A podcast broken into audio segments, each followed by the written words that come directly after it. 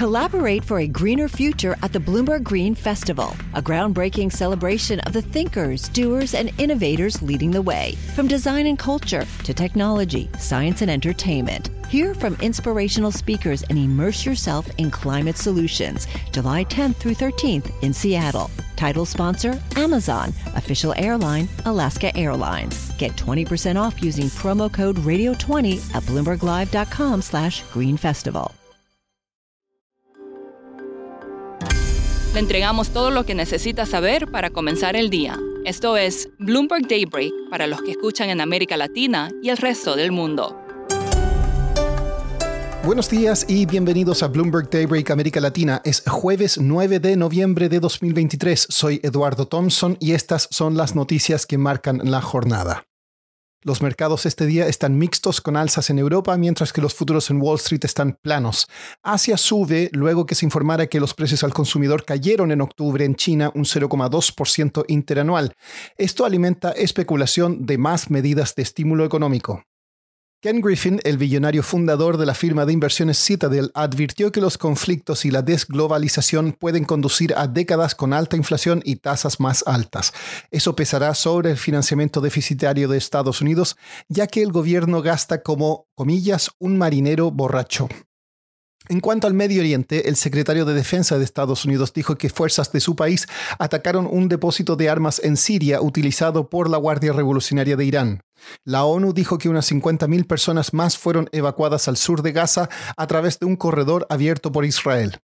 Ayer fue el tercer debate presidencial republicano en Estados Unidos. Los contendores culparon a Donald Trump por las últimas derrotas del partido.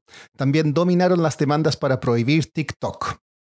En noticias corporativas, Disney informó resultados que superaron las expectativas de analistas y además planes de reducir costos.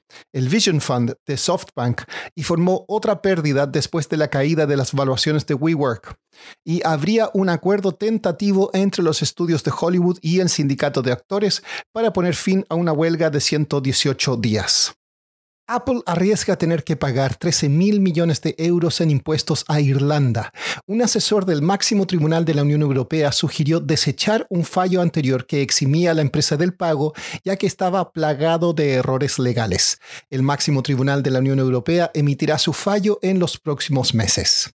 Pasando a América Latina, la inflación en México llegó al 0,38% mes a mes en octubre en línea con lo previsto. A 12 meses acumula un alza del 4,26%. En Colombia la inflación se desaceleró más de lo previsto. Acumula un alza del 10,48% a 12 meses y subió 0,25% frente al mes anterior. En Brasil, el Senado aprobó una reforma que busca simplificar el código tributario del país, uno de los más enredados del mundo. Sin embargo, aún quedan otras votaciones por delante y su aplicación podría tomar casi 10 años. México planea continuar la reducción gradual de su línea de crédito flexible de 50 mil millones de dólares con el Fondo Monetario Internacional. El subsecretario de Hacienda, Gabriel Llorio, informó esto ayer en un evento de nuestro medio asociado Bloomberg Línea. A lo largo de su historia, Uruguay ha sido un destino para argentinos y brasileños adinerados que buscan protección de la volatilidad económica o simplemente pagar menos impuestos. Sin embargo, recientemente la tendencia estaría cambiando con un aumento de migrantes de millonarios de Estados Unidos o Europa.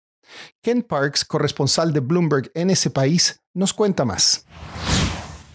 Bueno, es, una um, esta migración de extranjeros adinerados que abarca desde clase media alta hasta ultra rich o, solo millonarios, e-, es multicausal. Por un lado, el gobierno actual en 2020 bajó los requisitos para conseguir la residencia fiscal.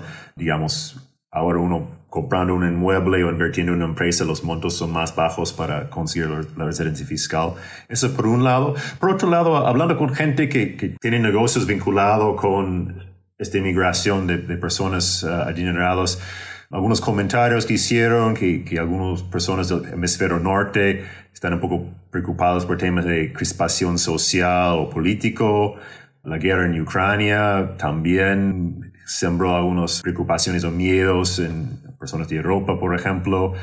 Pero la, mayor parte de los extranjeros que vienen acá con poder adquisitivo importante son de la región, de Argentina, y allá en Argentina hay una crisis económico-financiera desde hace muchos años y algunos que ya tenían casa acá decidieron venir a radicarse acá o, o si no tenían una casa, um, instalarse acá también para desarrollar negocios en Argentina o incluso Brasil desde, desde Uruguay.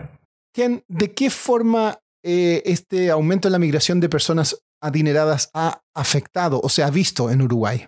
Bueno, primero, en, todos los, servicios que atienden este, segmento de, público, de migrantes, uh, los colegios privados, varios han notado un aumento en el número de alumnos.